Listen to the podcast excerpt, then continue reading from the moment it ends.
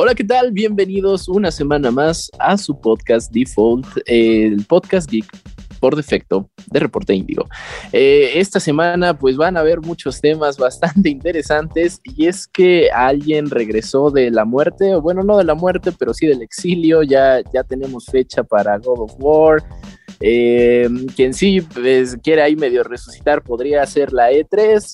Y bueno, también vamos a tener una entrevista muy, muy especial y yo creo que a todos los fans del coleccionismo les va a encantar. Esto es Default, el podcast geek de Reporte Índigo y aquí comenzamos. Los nerds llegaron ya. Videojuegos, películas, cómics y mucho más. Esto es Default, el podcast geek de Reporte Índigo. Entra. Y estos temas no podrían tratarse solos, necesitamos con quién echar chismecito y por eso nos acompaña en esta ocasión Cristian Maxice. ¿Cómo estás?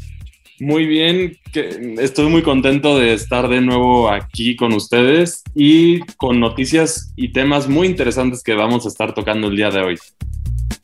Y también nos acompaña Iván Cardoso. ¿Qué tal? Eh, un gusto también estar aquí otra ocasión más, sobre todo porque esta semana ahora sí como que hubo varias noticias eh, que sacudieron a la comunidad en varios niveles y la verdad es que yo estoy más que puesto para empezar a, discutirlos con todos ustedes, mis estimados, eh, aquí en los micrófonos y también, ¿por qué no, los que nos están escuchando? ¿Cómo no? Y bueno, mi nombre es Neri y a nombre de José Saucedo, pues vamos a comenzar con, este chismecito semanal porque pues sí, hubo, mucho comeback. Eh, creo que a mí el que más me, pues sí me sorprendió, uno que, que sí vaya a salir este año, que sigan empecinados en que sí sale este año, es God of War. Y es que ya, ya hay fecha eh, exactamente para noviembre si no mal recuerdo, el 3 de noviembre, muchachos. Es el 9. 9, 9, 9, de noviembre. 9 de noviembre. Eh, y bueno, ¿ustedes cómo, cómo lo ven? ¿Sí, sí regresa? Pues ¿Vamos a tener el, el, God of War que esperábamos, un, un producto completo? Eh, pues yo digo que sí, o sea, eh, mi lógica me dice que pues eh, están cumpliendo los chicos de Santa Mónica y, PlayStation.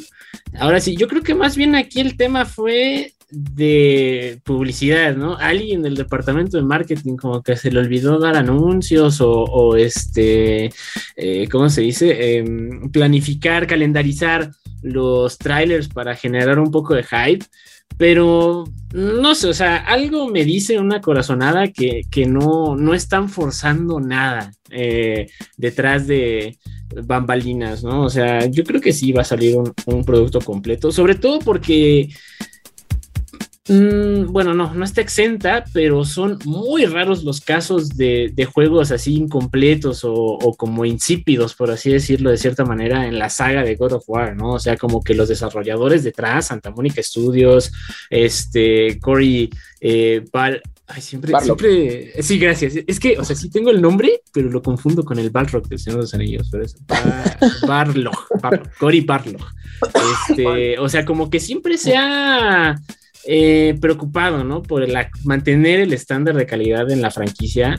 Y yo creo que God of War eh, Ragnarok no va a ser la excepción. Por ahí, por ahí habían rumores de que íbamos a tener God of War Ragnarok Part 1. O sea, que, no iba a ser. O sea, que sí iba a ser, pero no iba a ser God of War Ragnarok. Eso, eso sí me causaría conflicto, ya así de por sí como que me hacía torcer la, la boca en el cine, mm, me va a disgustar más aquí en los videojuegos, esa tendencia de partir a la mitad las historias, o, no sé, ¿tú, ¿tú, qué opinas, eh, Chris? Yo siento, bueno, fuera de lo de la parte 1, es un juego que ha dado mucho de qué hablar, primero por, o sea, como que todos tuvieron su parte de quejarse o de hablar del juego, por una parte los aficionados de la franquicia y los dueños de PlayStations eh, primero querían información sobre el juego, ya que no, no hubo otro lanzamiento fuerte anunciado para, para esta parte fuera de The Last of Us. Y bueno, ya esto es una noticia que efectivamente yo pensé que no, no, se iba a lograr, que iba, iba a sufrir el mismo destino que The Legend of Zelda Breath of the Wild sequel, pero se logró. Se logró, al parecer sí lo lograron. No sé cómo volvieron a hacer la hazaña Y, y, ha dado de qué hablar, como digo, en diferentes comunidades. Por ejemplo, en el caso de la comunidad de Xbox, aquí cabe recalcar que son los fans, ya saben, los fanboys de diferentes comunidades se están quejando de que seguramente en los Game Awards de este año van a ser la excepción del límite de fecha porque God of War va a salir y para, que, ah. para que compita con Elden Ring. Entonces, sí, hay, drama de todo. Eh, está dando mucho de qué hablar este juego, a pesar de que hemos visto poca información. O sea, ha sido una estrategia de guardárselo y, y sí, les ha funcionado, yo creo, porque sí, el juego durante todo el año ha sido uno de los juegos más hablados, a pesar de que no ha tenido tampoco mucha exposición para, para merecerlo, si lo quieren ver así. Digo, tiene detrás el nombre de la franquicia y el juegazo anterior, pero en sí God of War Ragnarok no ha, no ha dado mucha información y eso también es un caso curioso, ¿no? Un caso muy curioso y que puede, creo que, desembocar en dos resultados. Uno que cumpla expectativas, sea magnífico, todo el mundo lo adore, premios, bla, bla, bla. O el otro en donde, como por lo mismo de que no hay una no hay una información concreta de que nos diga qué vamos y qué no a ver, la gente va a, volverse loca creándose expectativas, ¿no? De que no, es que ahora vamos a tener tal y cual cosa. Y que, pues bueno, el resultado fue, es obvio que las expectativas nunca van a cumplirse, este, y que eh, la caída sea muy dura y, y, lo, y, entonces lo empiecen a, tildar de cosas que, que no cumplió cuando no prometió nada. yo lo único que espero hasta este momento es que efectivamente Atreus sí nos hablen más de su de su es un spoiler, pero bueno, ya, ya pasó tanto tiempo por del God of War pasado que sí podemos hablar de esto.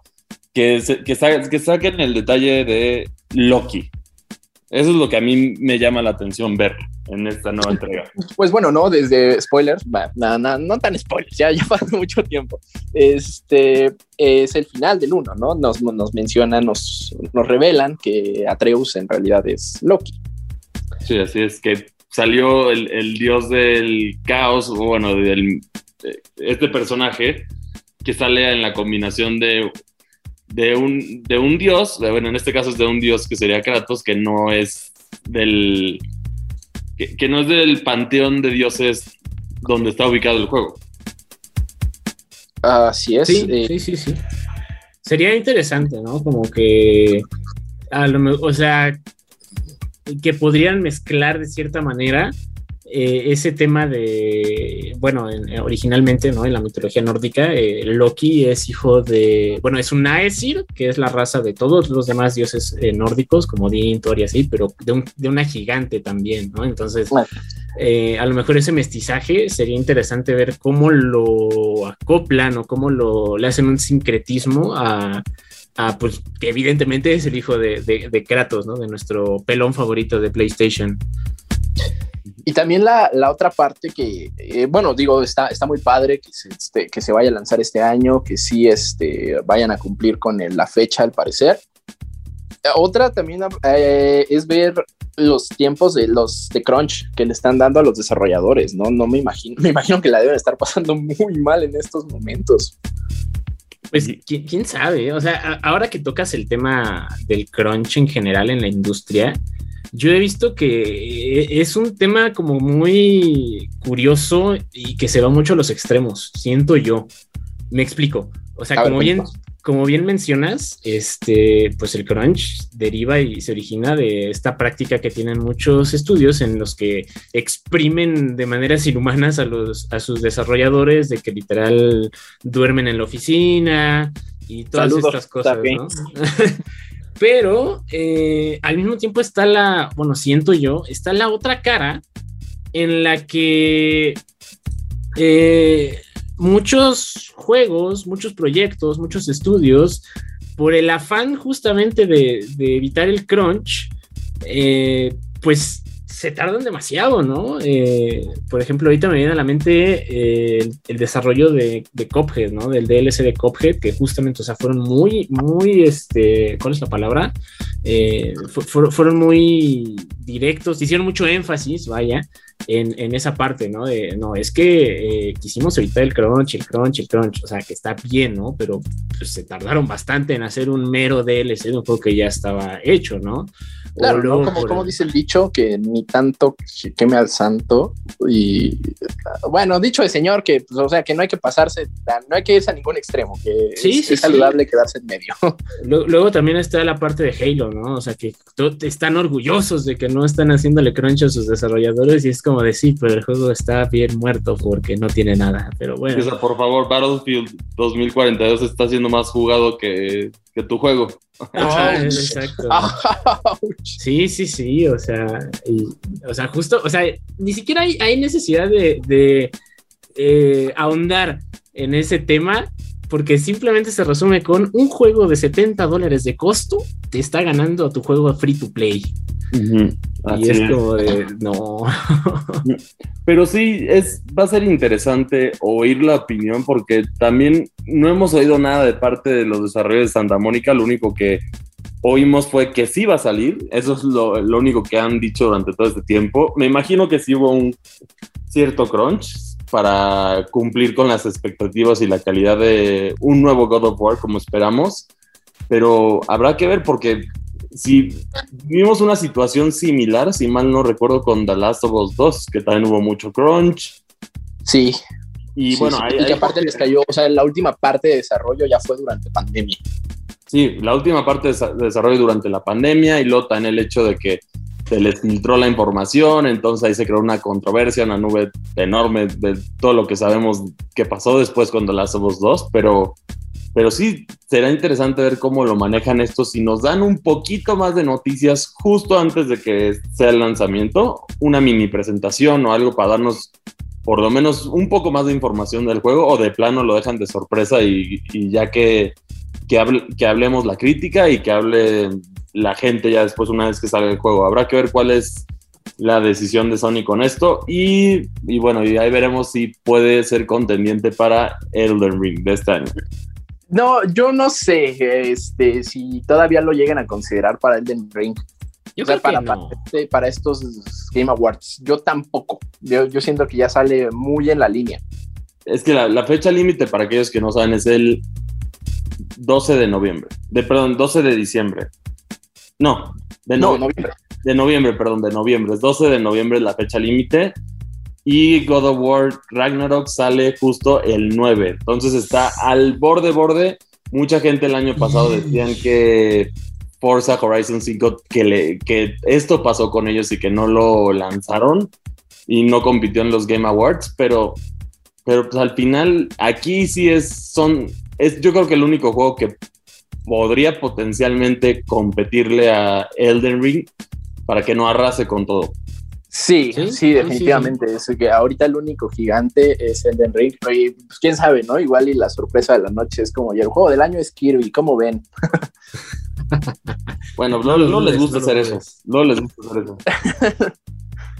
bueno, el año pasado creo que tuvimos esa, esa sorpresa, ¿no?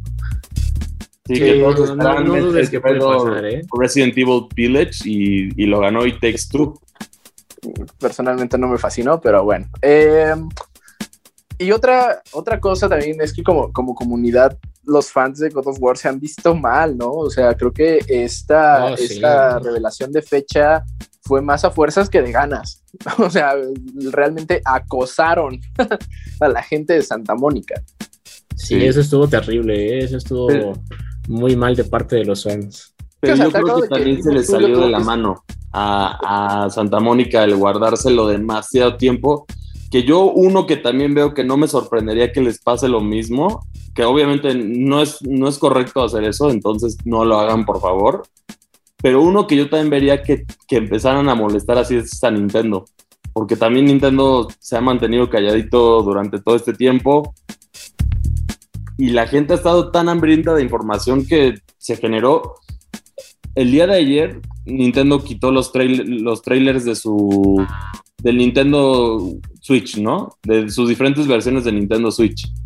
Entonces empezó una, una, nube de especulación de se viene ya al fin el Switch Pro, el bla, bla, bla, toda esta, esta nube de hype y de todo. Y al final lo único que fue que está muy padre, también eso sí, la verdad sí está padre, es, una, es un Switch OLED edición Splatoon 3. se ve muy bueno. Se ve padre el, el, el Switch OLED de esta versión, pero la gente también, por falta de información, se ponen locos. Y también yo creo que esto es lo que ya está pasando, estaba pasando con God of War, que pues, durante mucho tiempo no tuvimos tanta información y todavía no tenemos tanta información de un juego que se supone que sale muy pronto. Y eso, eso luego desespera a la comunidad. Tampoco es el punto de vamos a spoilear todo y toda la información, pero sí, danos algo. Tuviste en verano, entonces, ¿por qué ni siquiera nos diste la fecha? Yo siento que por eso digo que sí se le salió de la mano. Es más, si, si en, el, en la presentación de PlayStation que, que tuvimos hace, hace unas semanas, simplemente ponían la imagen con la que nos revelaron hoy, la gente se hubiera quedado callada ya. No, no hubiera pasado nada de esto. Yo siento que obviamente no, no es lo correcto, pero se le salió de la mano.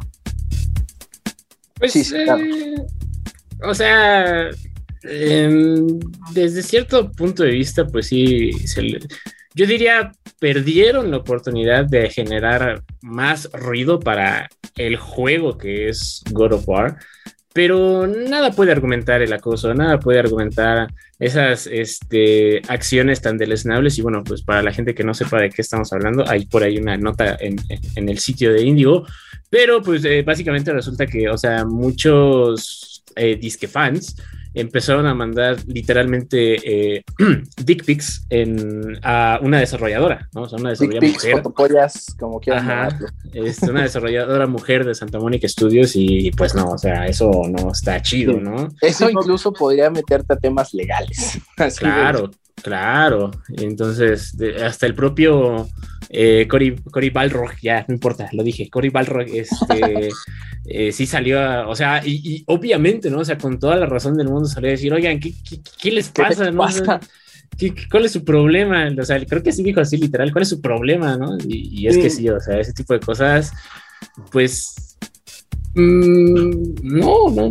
Sí, no es justificable, definitivamente no es justificable, pero pero o sea, sí la gente, la gente detrás de este escudo de las redes sociales se portan a veces como peor que animales. Esa es la realidad y así pasa. Entonces también por eso tienes que tener mucho cuidado con este tipo de cosas. Y también lo hemos visto, estas comunidades tóxicas que ya están afectando, lo vimos con Return to Monkey Island, lo hemos visto con... Ah, lo hemos visto con bastantes situaciones que la comunidad es tóxica, entonces tienes, o sea, no es ceder ante ellos, pero, pero sí tienes que también no, no darles estos momentos de que exploten, porque si no suceden cosas así, lamentablemente. Y, y sí, como decíamos, el evento de Sony le, le, hubiera ayudado muchísimo a exponer esta información. Aunque no hubiera habido trailer, porque básicamente como lo vimos, el trailer de todo lo que enseñó Sony era emocionante si tú tenías una PC y querías jugar exclusivo de PlayStation, básicamente.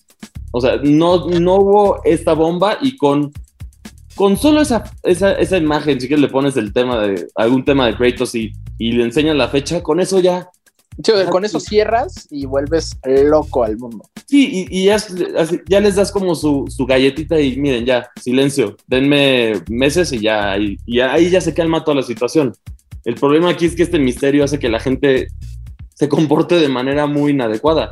Yo creo, por eso también digo, con Nintendo espero que también no, no hagan esto porque luego los nintenderos también, quién sabe de qué son capaces y se pueden poner locos. Porque bueno, hubo uno que pagó no sé cuántos miles de dólares, ¿no? ah, sí, justo, hubo uno que pagó 40 mil dólares justo para tener la oportunidad en la asamblea de accionistas de Nintendo de preguntar dónde está mi, mi F-Zero. ¿Dónde está mi F-Zero? Y ya, y con eso dices, ¿a qué extremos llega la gente, no? Qué grande. Pero bueno, hablando de otro misterio que también ya nos aclararon, que también no va a desaparecer, este es que no va a desaparecer, es la E3, que efectivamente va a regresar el próximo año. Y va a ser en Los Ángeles, entonces ya se regresó como a lo tradicional. Ya esta idea de, de que fuera en Atlanta ya fue abandonada. Así es, bueno, eh, nada más para hacer poquita memorabilia. Eh, el centro de convención de Los Ángeles alberga la E3 desde el 95. Entonces sí, ya era como la, la, este, la tradición. En nada más en el 97 y 98 se cambiaron al Congreso, al Centro de Congresos de Georgia.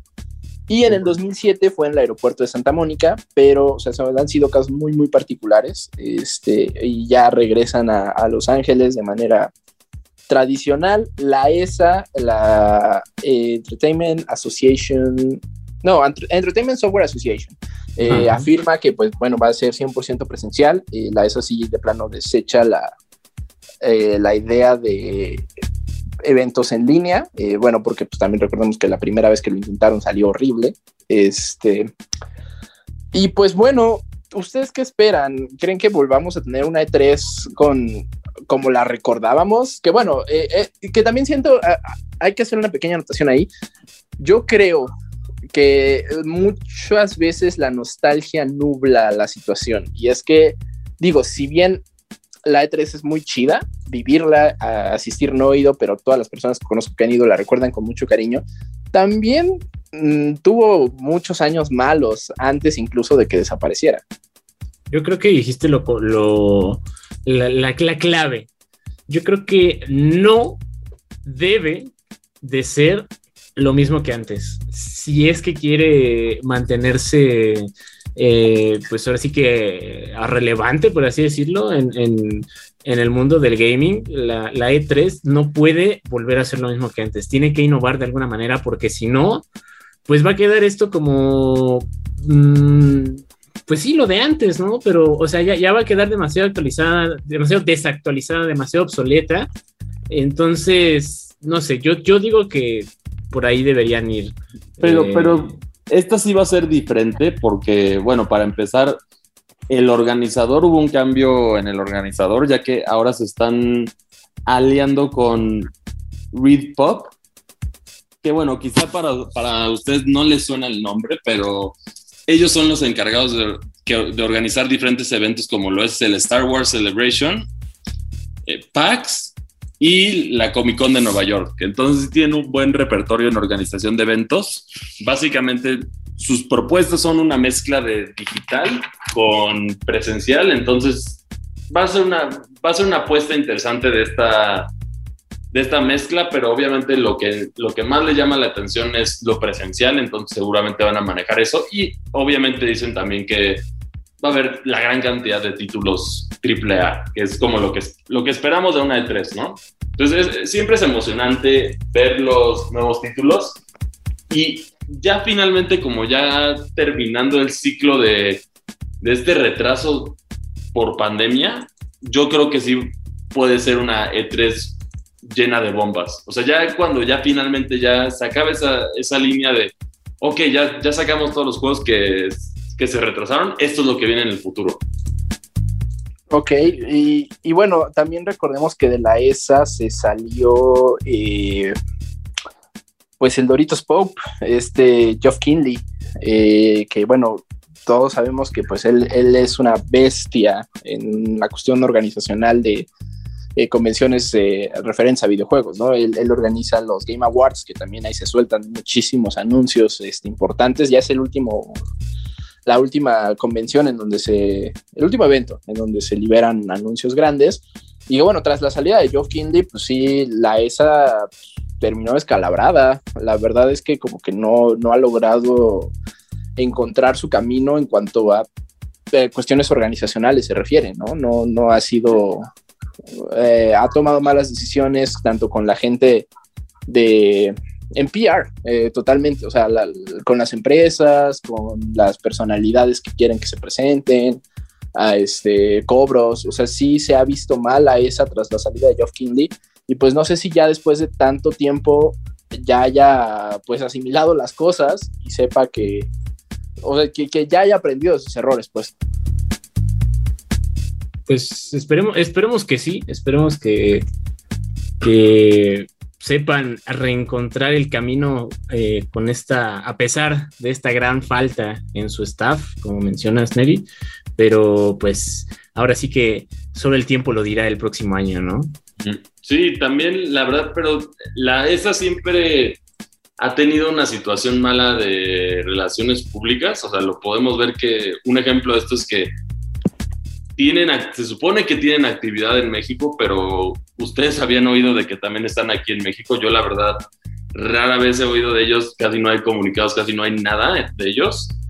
Y, y la verdad, yo creo que el tema de la E3 simplemente fue o sea, la parte negativa es que se dedicaron más a traer influencers o gente famosa, entre comillas, y, lo, y a, a, su vez los desarrolladores grandes descubrieron, ¿para qué me gasto este dineral si solo puedo hacer una presentación digital y me van a voltear a ver? Es decir, gracias Nintendo por tus Nintendo Directs. Eso yo creo que también afectó mucho esos momentos, porque sí, a partir de Nintendo Direct fue cuando los demás dijeron, ¿sabes qué? Yo puedo hacer mi propia cosa y como que ya se, se quitó este formato de la presentación impresionante, la orquesta, todo este rollo. Sí, sí, es cierto. Es muy cierto eso también. Pero bueno, eh, a final de cuentas creo que nada más estamos especulando. Eh, eh al final, de, también al final de, de, todo está padre que porque significan pues más más oportunidades de anuncios, más oportunidades de hype y pues más carnita para todos aquellos que disfrutamos de los videojuegos. Eh, pues nosotros tenemos que pasar al siguiente bloque, pero no sin antes eh, recordarles que vamos a pasar a una reseña. Eh, la reseña de las tortugas ninja. Este juego que salió, me parece, hace una semana. Más o menos, creo que tiene un poquito más que eso, pero sí, está nuevecito, está recién salidito del horno. Y, y está justamente... en Game Pass. Entonces, también, este, si escuchan esta reseña, de algo les llama la atención y tienen Game Pass, pues ¿qué están esperando? Es este, pues continuación directa a esos beat'em ups de Nintendo que alguna vez jugamos, ya sea porque nos encontramos un Nintendo viejito, porque ya estamos viejitos. Así que nos vemos en el siguiente bloque.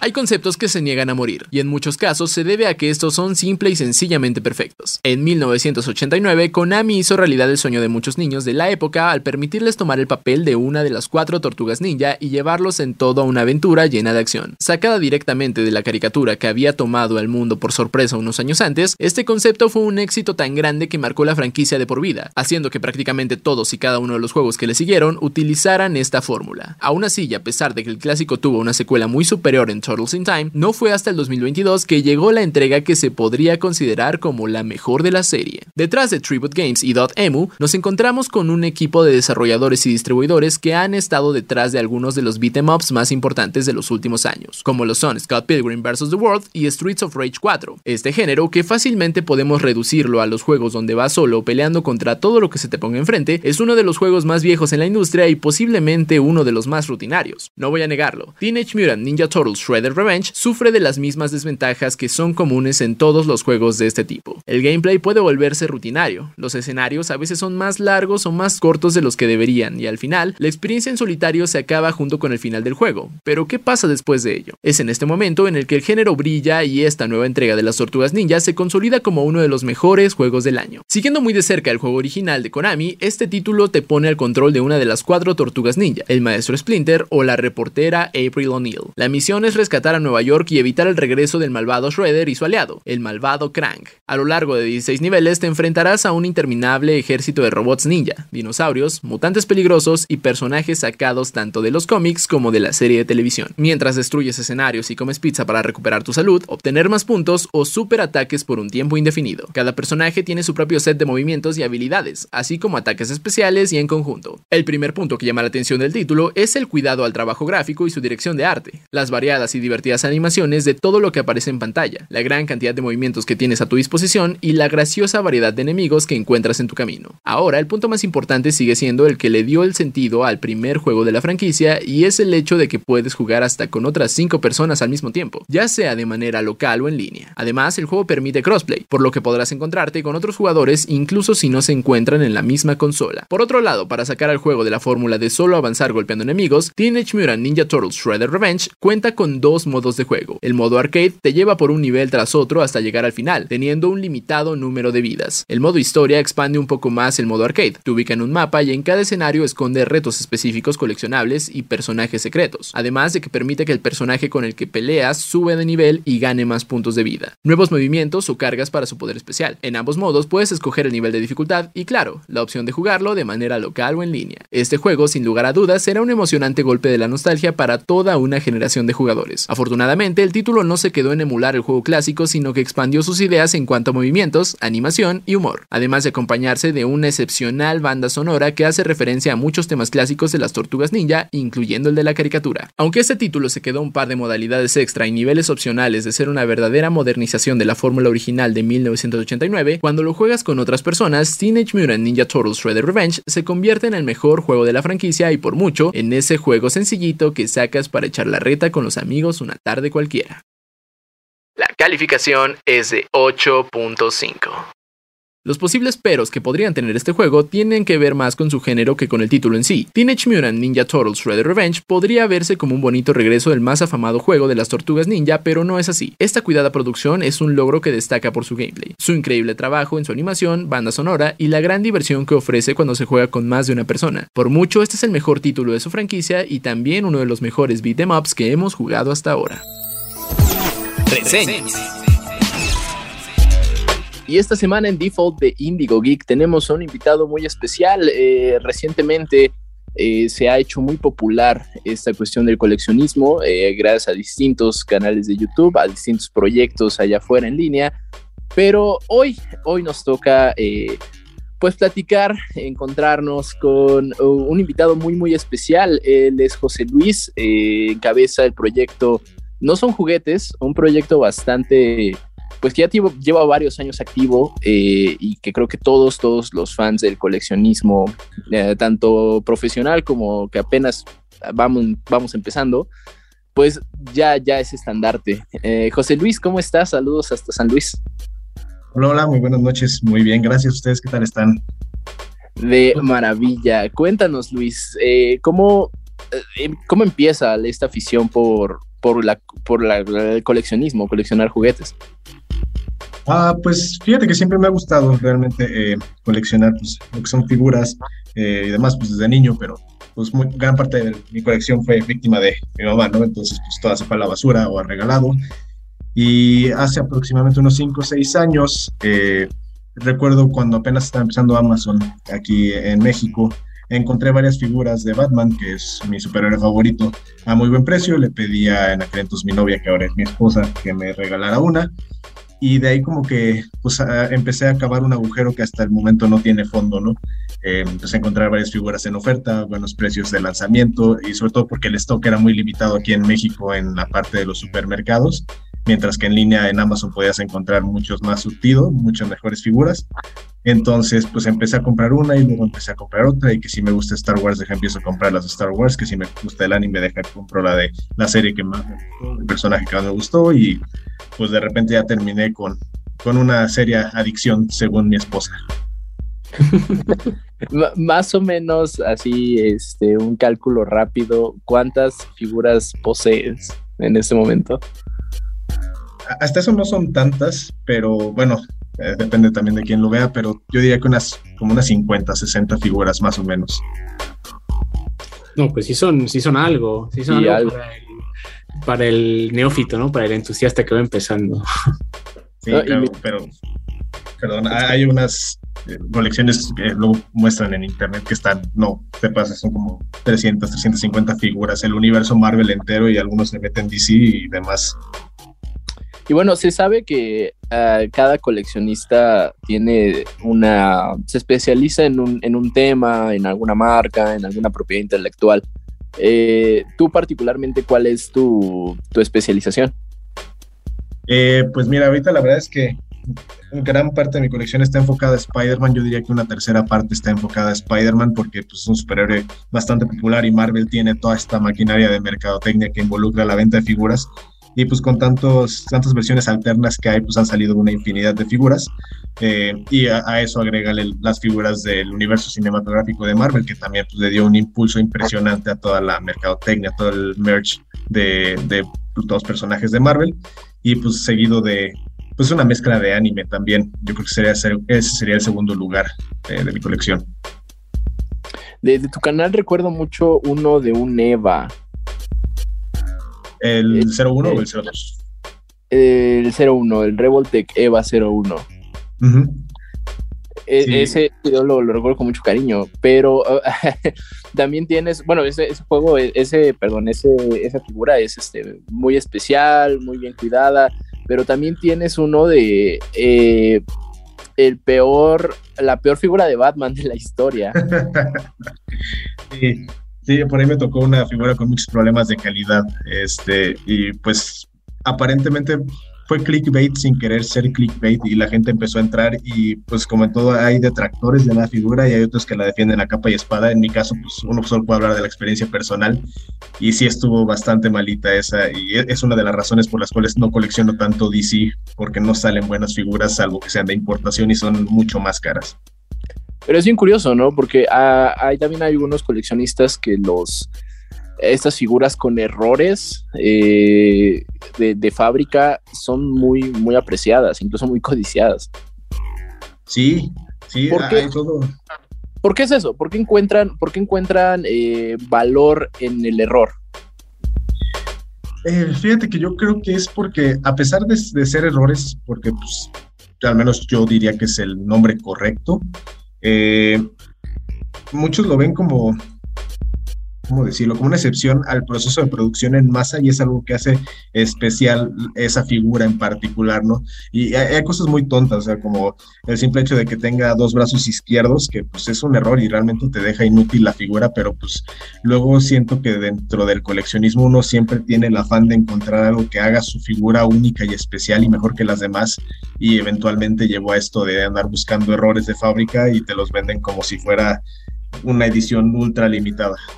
Yo, creo que justamente ese es el, valor, ¿no? Que dentro del error, dentro de lo defectuoso, está una, una especie de, limitado, ¿no? De, que es una figura extremadamente limitada, todavía más de que el hecho de que hayan hecho eh, copias, eh, muy pocas copias, ¿no? De esta figura.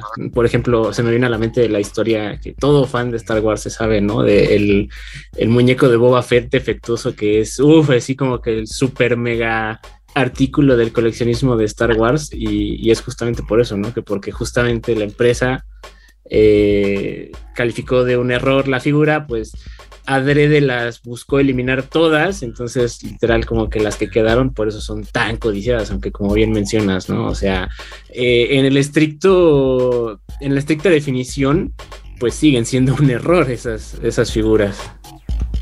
Sí, sí, creo que por ahí va la cosa. Ok, y el, coleccionismo que tú haces es 100% de, de una tienda oficial, de bueno, de ajá, una compra de una pieza nueva, o eres estos, em, no sé cómo llamarlos, arqueólogos urbanos que de pronto se avientan a, los tianguis de juguetes y que quizá lo encuentran como en un, estado ya de segunda mano, pero los, los restauran, los rehabilitan o 100% nuevos. Eh, no, no soy de 100% nuevos, sin embargo, tampoco soy mucho como de ir a tianguis, porque aparte aquí en mi ciudad no hay mucho donde buscarle. Eh, soy muy fan de las cosas de segunda mano, pero pues también, ya, ahorita ya todo es muy digital, entonces me la paso prácticamente diario, unas dos o tres veces buscando en Mercado Libre las figuras que ahorita traigo como objetivo de coleccionar y las estoy buscando y buscando y buscando y a veces puede pasar un mes y no encuentro ninguna, pero en ocasiones hay gente que ya sea por necesidad o porque simplemente ya no quieren coleccionar o no, no saben necesariamente el valor de la figura, las encuentras a muy buenos precios. Entonces, hay mucha gente que es, eh, está en contra de Mercado Libre eh, porque pues, luego sí se presta varios fraudes. Por fortuna a mí no me ha pasado nada más que una vez y todo salió a mi favor. Y creo que es una gran plataforma para encontrar buenas figuras eh, a muy buen precio. Y de, del santo grial del coleccionismo para ti, ¿cuál sería? Híjole, ahí sí está complicado. Antes, y te digo antes, estoy hablando hace dos meses, a lo mejor era un Spider-Man, una figura de Spider-Man de Mafex, de la marca japonesa Mafex, el famoso 075, que era la versión de cómic, pero con pintura normal, porque salieron dos, una que tenía sombrero de cómic y una normal, pero las dos en sí eran versión cómic con diferente pintura.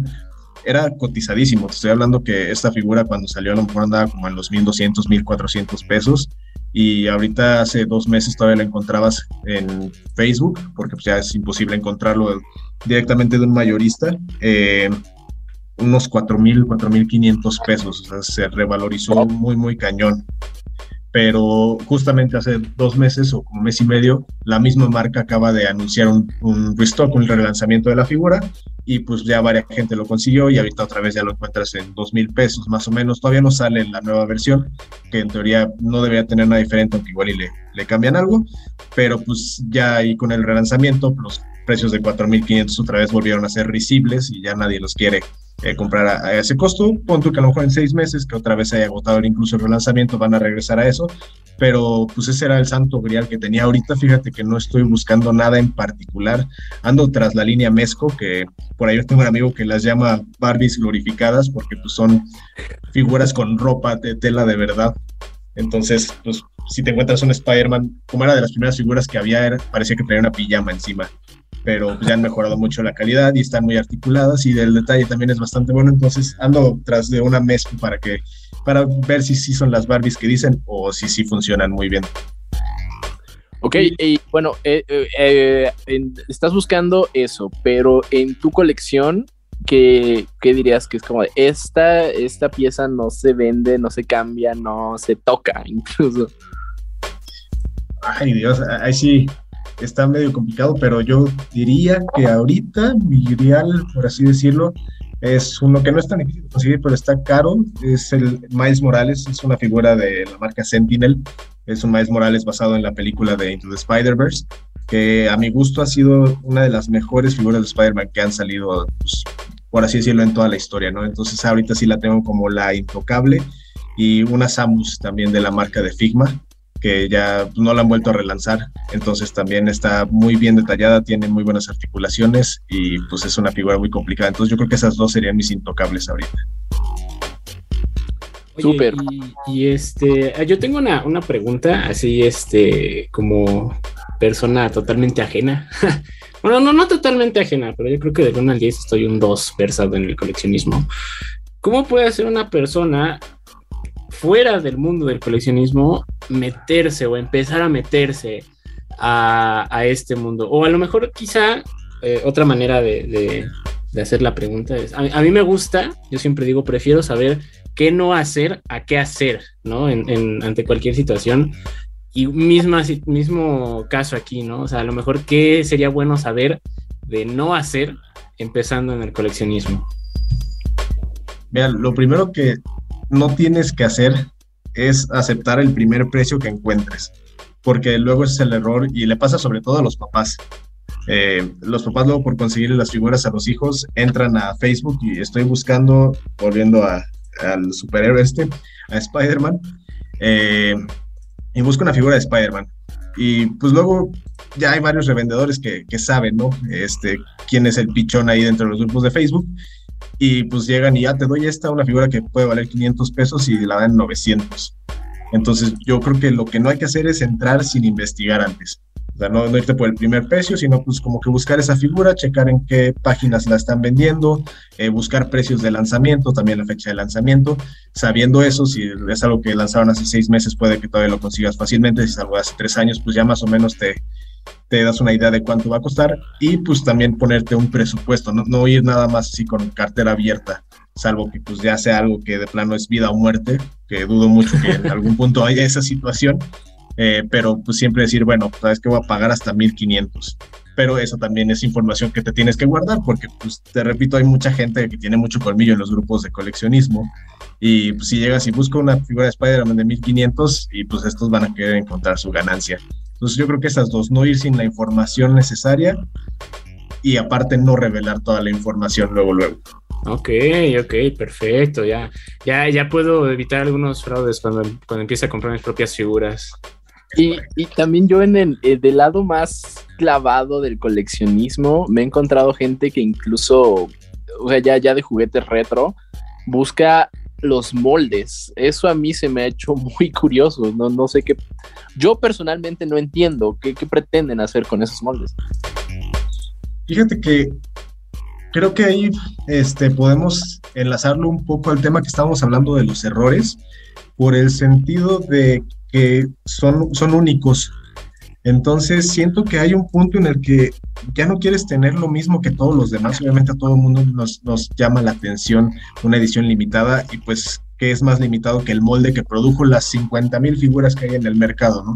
Eh, punto que a lo mejor va a haber unos 100, 500 moldes, no sé, eh, estoy inventando números al azar, pero pues de 100 o 500 moldes contra los 50 mil o 100 mil eh, figuras que puede haber allá afuera en el mercado o en manos de coleccionistas, pues es algo como más codiciado.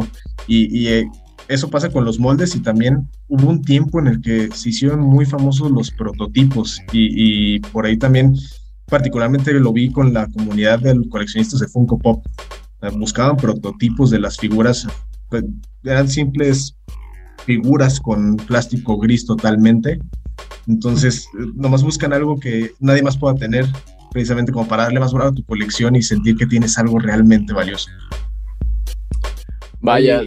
Y, ya, ya, que estamos entrando a esos eh, rincones, no oscuros, pero sí a lo mejor. Muy rebuscados. Ajá, sí, rebuscados, bizarros del mundo del coleccionismo. A ver, este, si nos pudieras contar, eh, no sé, una experiencia, sí, la experiencia más rara que a lo mejor te haya pasado a ti o que le haya pasado a algún otro entusiasta que conoces del coleccionismo. Digo, eh, eh, si quieres guardando discreciones, ¿no? Así como de, pues yo conozco al primo de un amigo, ¿no? Pero así, ¿cuál ha sido como lo más raro que ha escuchado? No sé, un precio, como dices, ¿no? Desorbitante por, porque no había de otra o a lo mejor un artículo, no sé.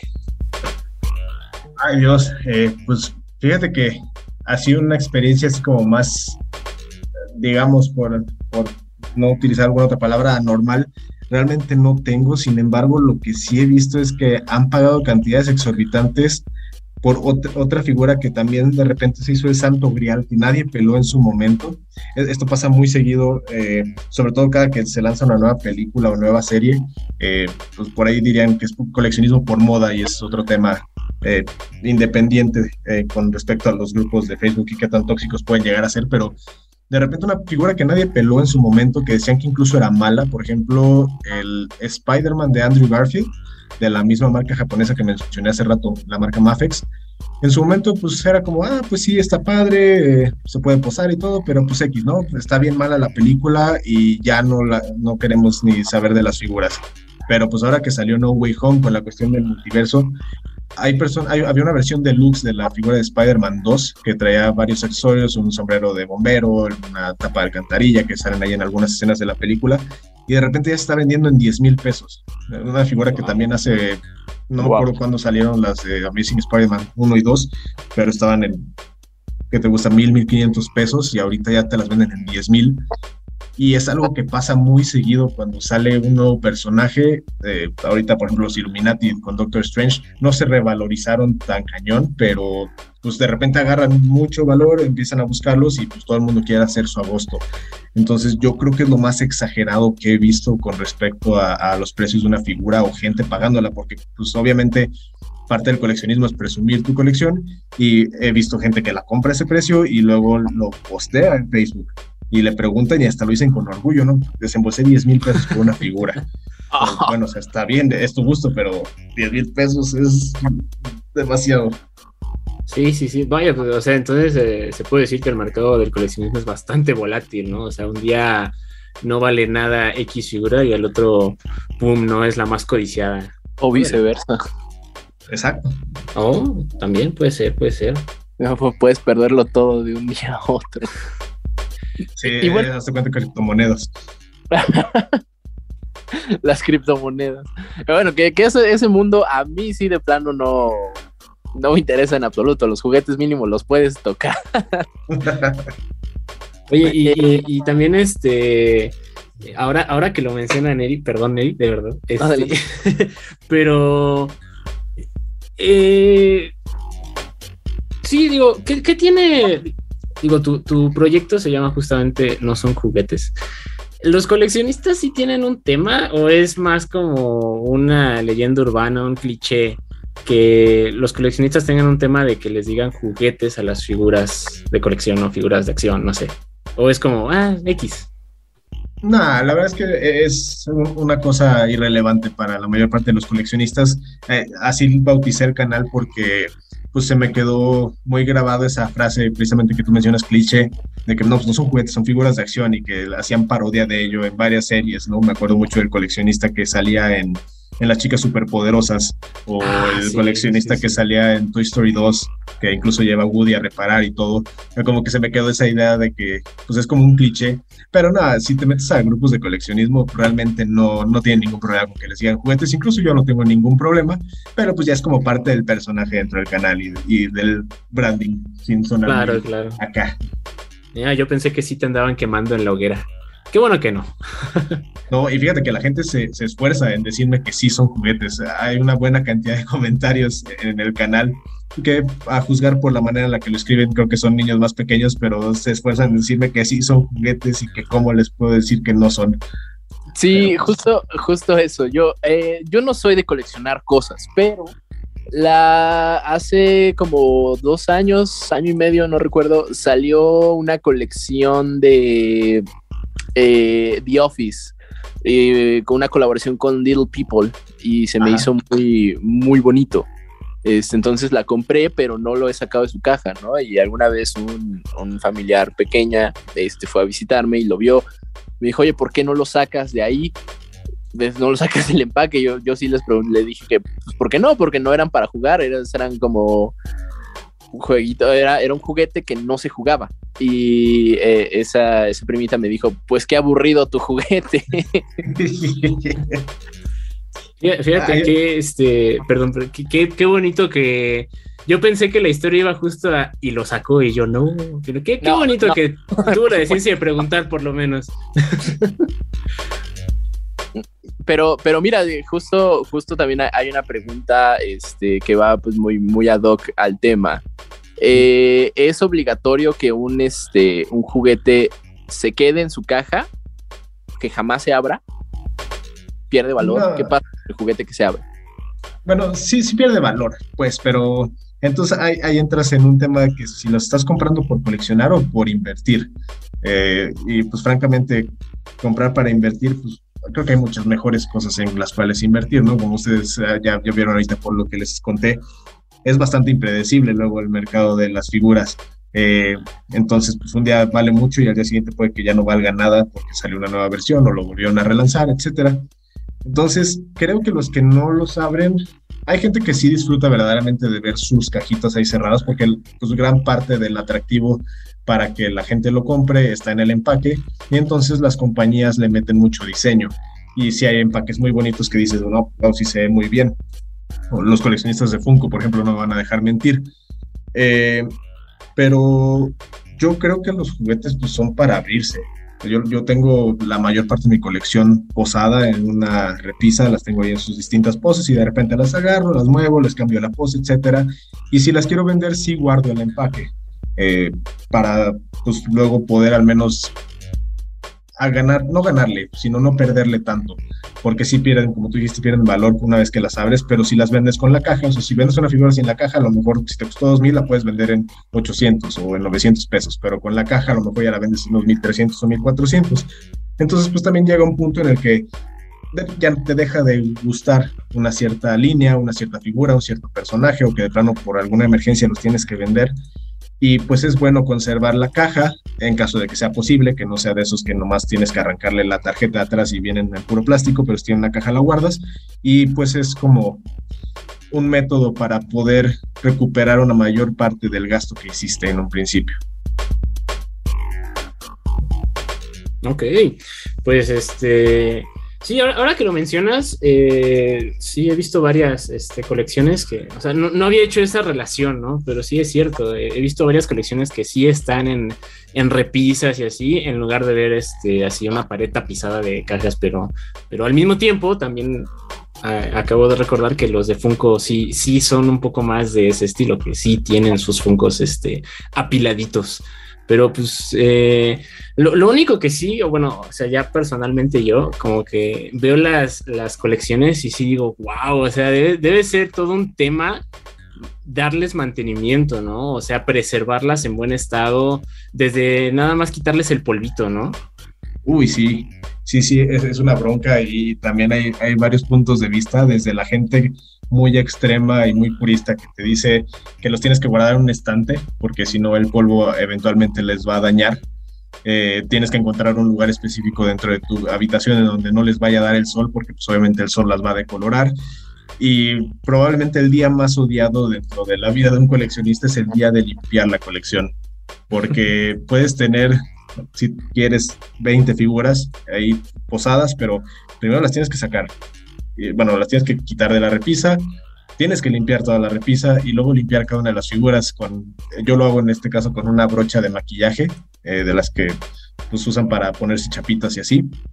Eh, y tienes que limpiarlas una por una, asegurándote de meterte a todos los, este, los lugares más recónditos de la figura, todos los huequitos y luego otra vez volver a posarlas y nunca falta la distracción de que pues es que ya agarré aquí al Spider-Man, pero pues déjame pongo a posarlo y que se está ahí balanceando con su telaraña o está golpeando a Venom o a quien sea. Entonces, pues es una tarea que te debería de tomar una o dos horas, de repente ya te tomó cuatro o cinco horas y pues hasta eso uno la disfruta, pero si te cansa y a la que cansa más es a tu pareja o a tu esposa o a quien quiera que viva contigo porque pues, son cinco horas que estás totalmente fuera de, de, línea. Claro. y bueno, ya, ya para ir cerrando, ¿qué consejo le darías tú ahora que ya eres más versado en la cuestión de coleccionismo a, a ti mismo cuando apenas ibas empezando en este mundo? No compres todo ese sería el mejor consejo que le podría dar. Eh, porque como les dije, al principio compraba todo, absolutamente todo, nomás porque, ah, pues sí, como que me gustaba esa serie, ah, sí, como que me acuerdo de ese personaje.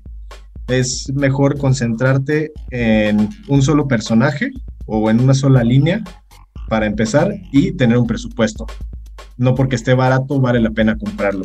Y lo, aprendes a la mala, desafortunadamente, pero creo que es el mejor consejo que, que podría dar.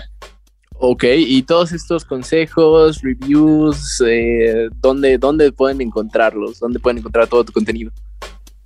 Ah, pues el proyecto principal es el canal de YouTube, eh, se llama así, no son juguetes, por ahí me pueden seguir, todavía están a tiempo de participar en un giveaway que tengo por haber llegado recientemente a los 4.000 suscriptores, pueden participar hasta el viernes 15 de julio y además de eso, pues el secundario vendría a ser TikTok, que, la verdad ha funcionado, este, pues, dirían por ahí con la chaviza, ya también soy un señor, este, ha funcionado bien. Estoy ahí también como no son juguetes y pues todos los demás son Twitter, Instagram y Facebook. Y de igual manera pueden encontrar como no son juguetes en todos. Particularmente en su Twitter van a encontrar memes de muy buena calidad respecto al coleccionismo. El martes de memes es ya una tradición. eso me interesa. Pues muchísimas gracias, José Luis, por acompañarnos en este episodio de Default. Hombre, muchísimas gracias a ustedes por la invitación. Este fue un placer estar con ustedes. Nos vemos en la siguiente, pero ustedes, eh, escuchas, quédense porque vamos al siguiente bloque. Volvemos. Reseñas.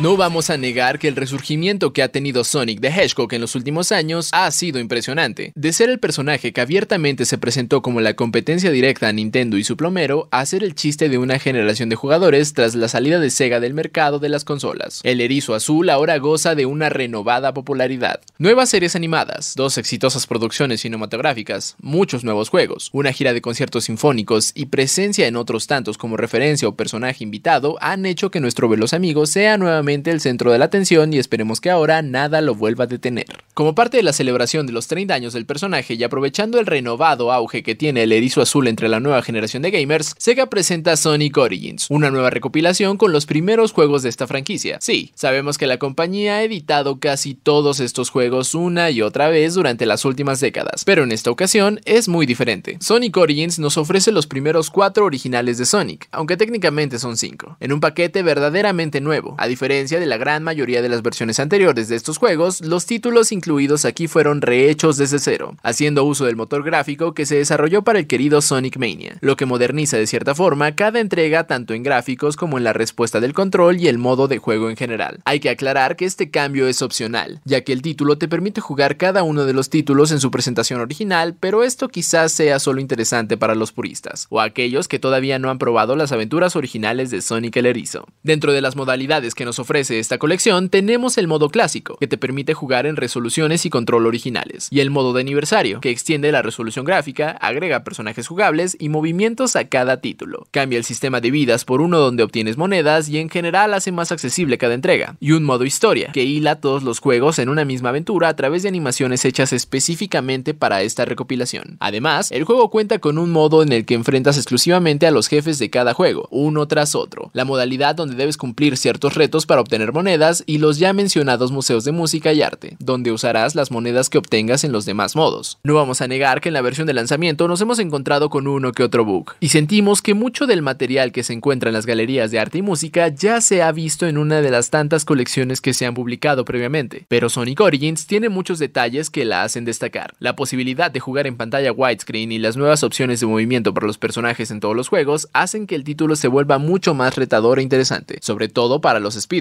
Los retos, los logros internos, así como un nuevo nivel en Sonic the Hedgehog 2, harán que los jugadores veteranos vean renovado su fanatismo por el título y las bandas sonoras de cada entrega siguen siendo de las mejores que se han hecho para un juego hasta ahora. La calificación es de 8.0. Por encima de lo que se pueda leer en otras reseñas en las redes sociales, la verdad es que Sonic Origins es una propuesta considerablemente nueva en lo que a colecciones se refiere. Nuevas versiones de los juegos clásicos, los títulos originales, nuevos modos de juego, mucho contenido adicional, más galerías de arte y la banda sonora hacen que esta colección sobresalga de las otras tantas que ha editado Sega hasta ahora. Nada más no compren el contenido adicional, no vale la pena. Reseñas. Y pues ya se nos acabó el programa, eh, ya esta, por esta semana, pero bueno, hay muchas cosas que queremos recordarles, decirles, avisarles antes de irnos. Eh, pues primero que nada, dar una noticia, pues nada agradable eh, para el mundo geek, y es que pues el día de hoy que estamos grabando el podcast, eh, falleció eh, pues el mangaka, creador de Kazuki Takahashi, eh, creador de Yu-Gi-Oh! Este, falleció esta semana, creó el manga y bueno, gracias a él se popularizaron los juegos de cartas en Japón y pues reviviendo toda una industria, la industria de la ilustración nipona y pues en paz. Como dato, de hecho, Yu-Gi-Oh! es actualmente el juego de cartas más exitoso y popular del mundo es correcto. sí, yo digo, es un producto que existe, que ha existido décadas, ¿no? Y ha acompañado a, generaciones, este, pues esperamos. Yo creo que nadie, nadie, no hay nadie en este mundo que no conozca a alguien que no haya tenido cartas de Yu-Gi-Oh, ¿no? no Pues mira, yo, yo sé que algo se hace popular cuando hasta las mamás lo ubican. Ándale. Y pues es como, o sea, Yu-Gi-Oh era tenía fama, ya, sea de porque las cartas que juega mi hijo o porque eso es del demonio, no lo juegues. Pero de que lo conocían, lo conocían. Entonces, eh, vaya que, pues bueno, es, un personaje icónico en la industria del manga y animación japonesa. Y pues, en paz descanse. Y a mí también, bueno, regresando al tema de Yu-Gi-Oh!, también yo estoy muy feliz de que sí tengo las, los dioses egipcios. Eso sí es un detalle interesante relacionar el coleccionismo y también para conmemorar esto, que sí, sí los tengo. Muy, muy ad hoc a, todo el episodio de hoy. y bueno, pues eh, continuando con los anuncios, eh, en Indigo Geek nos encontramos también de manteles largos, eh, porque este, estas semanas pues surgió un nuevo proyecto eh, para que pues nos sigan escuchando, sigamos echando el chismecito gamer en este, bueno, esta vez en un nuevo formato, más breve, más rápido, eh, pero igual de entretenido. Chris, cuéntanos de qué trata Geek Week. Bueno, Geek Week es, es un nuevo formato, como mencionó Neri, que es dedicado 100% a los videojuegos. Es un poquito más enfocado a los videojuegos, no hay otros temas geek dentro de este pero es, es, una plática divertida, más breve también para cuando no tenemos tanto tiempo para oír un podcast más largo y también les damos notas interesantes de la semana, como lo más relevante, y está bastante divertido. Ahí nos pueden ir a saludar a Neri y a mí, entonces también les recomiendo mucho escuchar Geek Week, que también igual lo pueden oír en las mismas plataformas que nos escuchan aquí. Así es, todo, todo lo que a ustedes les interesa de videojuegos eh, y lo más relevante de la semana lo van a encontrar ahí en Geek Week. Y pues por favor, pasen a dejar sus comentarios, pasen a dejar sus reproducciones y pues con gusto los leemos. Bueno, pero pues ya se acabó el episodio, pero no sin antes eh, las recomendaciones semanales, ¿Qué, ¿Qué, ver, qué jugar, qué escuchar, qué leer. Díganos muchachos, ¿qué recomiendan esta semana? Mm, yo recomiendo The Boys. Ya, ya si estamos... Uf. Está cerrando bastante divertido, entonces todavía es buen momento para, para disfrutar The Boys. Y también, bueno, mi otra recomendación sería Stranger Things, no me pregunten cómo le hice, pero logré ya acabar hasta la temporada 4 y eso que hace dos meses no había visto ni un episodio, entonces sí, sí es un logro. Órale, binge watch, pero cañón. Sí, así es, pero bueno, sí estoy encantado con estas dos series que son como, en mi opinión, lo mejor de su respectivo servicio de streaming. Ya me, o, o sea, ya se me había olvidado, pero yo, yo estoy de luto, yo sigo de luto por justamente Stranger Things. Hace mucho tiempo, y, esto, esto es en serio, hace mucho tiempo no, eh, no sé si decir, me obsesioné, empaticé, me agradó tanto un personaje ficticio como fue ese personaje. Eh, sí, sigo de luto. No me llamen, no me escriben, no me busquen, porque estoy de luto. porque yo morí con él. exactamente, exactamente. Pero bueno, pues mi recomendación eh, sería vayan a ver. Eh, ah, pues un poco, un poco de cine, ¿no? También para variarle un poquitillo. Venga. Eh, altamente recomendable la película, por si ahí quieren la, por si les gustan las ñañaras, ¿no? vayan a ver el teléfono negro, que ya está en cines y muy, muy buena eh, dirección, muy buena actuación de el señor, y me pongo de pie, Ethan Hawke, y no sé, como que sí, sí, o sea, era la idea, obviamente, pero lo, lo increíble es que lo logran de captar esta ondita o setentera, ochentera de las películas de esa época. Eh, sí, hasta el grano, ¿no? Ajá, exactamente lo, capturan bastante bien en eh, The Black Phone. Entonces vayan a verla al cine, eh, no se arrepentirán. O tal vez sí, porque no van a poder dormir en la noche. van a estar muy paranoicos. Sí, sí, sí, exactamente. Este, bueno, también por si son de esos casos raros que no han visto Stranger Things y The Voice, eh, en el portal de Indigo Vic está una, dos breves notas de cinco razones de por qué deberían estar viendo esta serie, por el amor de Dios, véanlas, porque qué buenas están. Qué grande es eh, caporal. ah, bueno, la traducción es rarísima. Este, pero sí, yo, yo particularmente recomiendo más The Voice que Stranger Things. Este, ambas son muy buenas, pero sí recomiendo más The Voice. Eh, digo, este último episodio estuvo brutal y Black Noir no sé si se me hace tierno o solo me da más miedo, pero es un gran personaje. Eh, entonces sí, vayan a ver The Voice porque ya, ya por fin pueden ver el último episodio, el final de temporada, que pues claramente vamos a estar conversando aquí la próxima semana. Eh, esto fue Default, el podcast de Reporte Índigo.